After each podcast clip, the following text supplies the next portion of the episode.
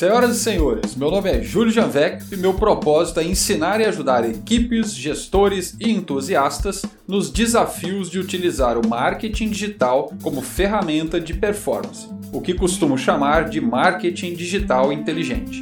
No episódio de hoje, vamos falar sobre a teoria dos micromomentos e como ela impacta a decisão de compra dos nossos clientes. O comportamento de consumo mudou para sempre não bastasse a onda de tecnologia que já inundava o universo das grandes empresas e startups e o crescente uso e evolução dos smartphones, a pandemia resolveu dar uma forcinha e empurrar de vez todas as empresas e modelos de negócio para o universo complexo das estratégias de marketing online. O que era 4Ps virou 8Ps. O imenso volume de dados trafegados diariamente por todos nós possibilita a criação de uma inteligência artificial extremamente robusta em nos conhecer. E é exatamente por isso que precisamos entender este conceito tão interessante chamado de micromomentos.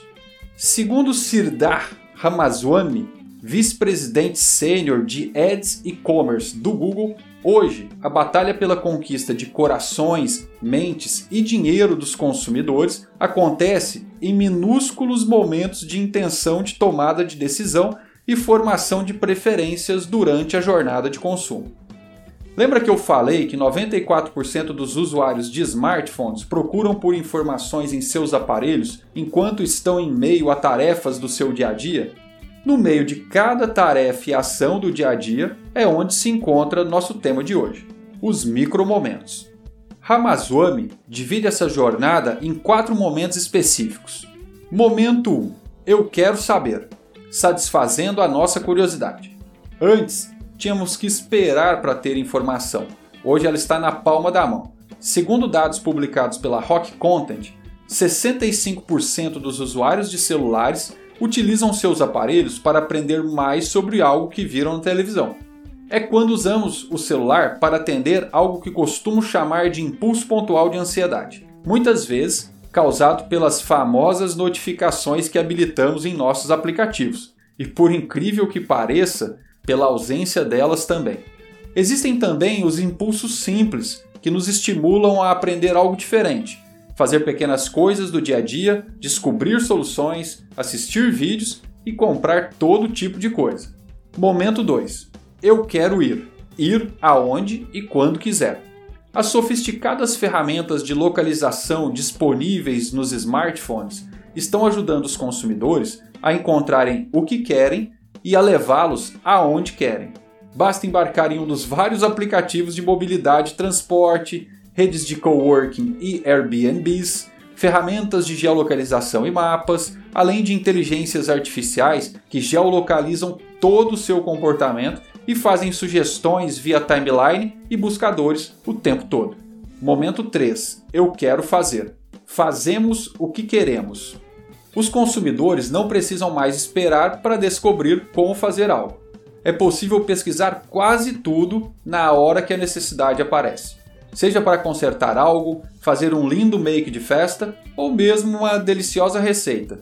Conseguimos até mesmo alterar a nossa fisionomia para ficar exatamente como gostaríamos. É exatamente neste momento que as expectativas do consumidor estão mais altas graças aos celulares. Além da jornada intuitiva, eles esperam que as empresas e marcas entreguem exatamente aquilo que eles estão procurando. Momento 4. Eu quero comprar decidindo sobre a compra em todas as etapas da jornada. 79% dos brasileiros dizem estar tomando decisões de compra mais rápido agora do que há alguns anos atrás, graças às pesquisas online via celulares. Seja para comprar algo novo, repor alguma necessidade ou mesmo para pesquisar sobre algo que deseja comprar. Ou seja, as pessoas estão tomando suas decisões mais rápido do que nunca, e elas esperam poder começar a agir logo assim que definem o que querem. Presta bem atenção, vou repetir. As pessoas estão tomando suas decisões mais rápido do que nunca, e elas esperam poder começar a agir logo assim que definem o que querem. Agora que já falamos um pouquinho sobre a teoria dos micromomentos, podemos ir para o tema do próximo episódio, que é a importância de se pensar mobile first hoje em dia. Se você realmente gostou do conteúdo, compartilhe nos seus grupos de WhatsApp e redes sociais. Lembre-se que tem muita gente precisando aprender a trabalhar com marketing digital de performance. Grande abraço e até o próximo episódio.